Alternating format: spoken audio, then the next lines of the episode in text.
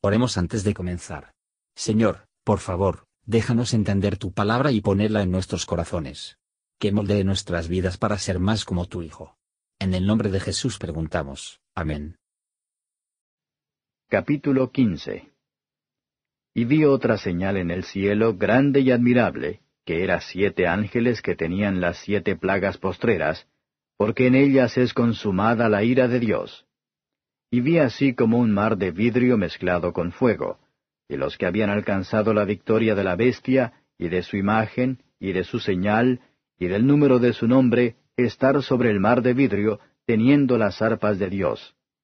Y cantan el cántico de Moisés, siervo de Dios, y el cántico del Cordero, diciendo, Grandes y maravillosas son tus obras, Señor Dios Todopoderoso, justos y verdaderos son tus caminos, Rey de los santos. ¿Quién no te temerá, oh Señor, y engrandecerá tu nombre? Porque tú solo eres santo, por lo cual todas las naciones vendrán y adorarán delante de ti, porque tus juicios son manifestados. Y después de estas cosas miré, y he aquí el templo del tabernáculo del testimonio fue abierto en el cielo. Y salieron del templo siete ángeles, que tenían siete plagas, vestidos de un lino limpio y blanco, y ceñidos alrededor de los pechos con bandas de oro. Y uno de los cuatro animales dio a los siete ángeles siete copas de oro, llenas de la ira de Dios que vive para siempre jamás. Y fue el templo lleno de humo por la majestad de Dios y por su potencia, y ninguno podía entrar en el templo hasta que fuesen consumadas las siete plagas de los siete ángeles. Comentario de Mateo Henry Apocalipsis capítulo 15 versos 1 a 4. Siete ángeles aparecieron en el cielo, preparado para terminar la destrucción del anticristo. Dado que la medida de los pecados de Babilonia estaba llena, que encuentra la plenitud de la ira divina.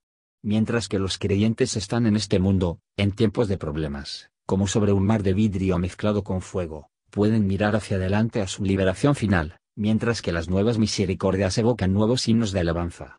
Cuanto más sabemos de las obras maravillosas de Dios, tanto más hemos de alabar su grandeza como el Señor Dios Todopoderoso, el Creador y Señor de todos los mundos, pero su título de Manuel, el Rey de los Santos, lo hará querido para nosotros. ¿Quién considera que el poder de la ira de Dios, el valor de su favor, o la gloria de su santidad, se negarían a temer y honrar a Él solo? Su alabanza está por encima de los cielos y la tierra. Versos 5 a 8. En los juicios de Dios se ejecuta sobre el anticristo y sus seguidores, que cumple las profecías y promesas de su palabra. Estos ángeles se preparan para su trabajo, vestidos de lino limpio y resplandeciente, sus pechos ceñidos con cintos de oro, lo que representa la santidad y la justicia, y la excelencia de estos tratos con los hombres.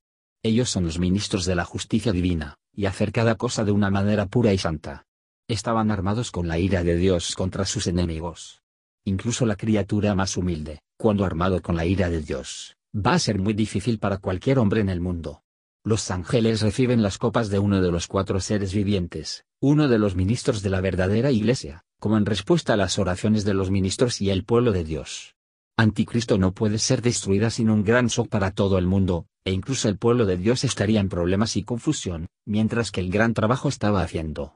Las mayores liberaciones de la Iglesia son provocados por los pasos terribles y sorprendentes de la providencia y el estado feliz de la verdadera iglesia no comenzará hasta obstinados enemigos serán destruidos, y los cristianos tibios o formales se purifican. Entonces, todo lo que es contra la escritura está purgando de distancia, toda la iglesia debe ser espiritual, y la totalidad de ser llevado a la pureza, la unidad y la espiritualidad, se ha establecido firmemente. Gracias por escuchar y si te gustó esto, suscríbete y considera darle me gusta a mi página de Facebook y únete a mi grupo Jesús Answers Prayer.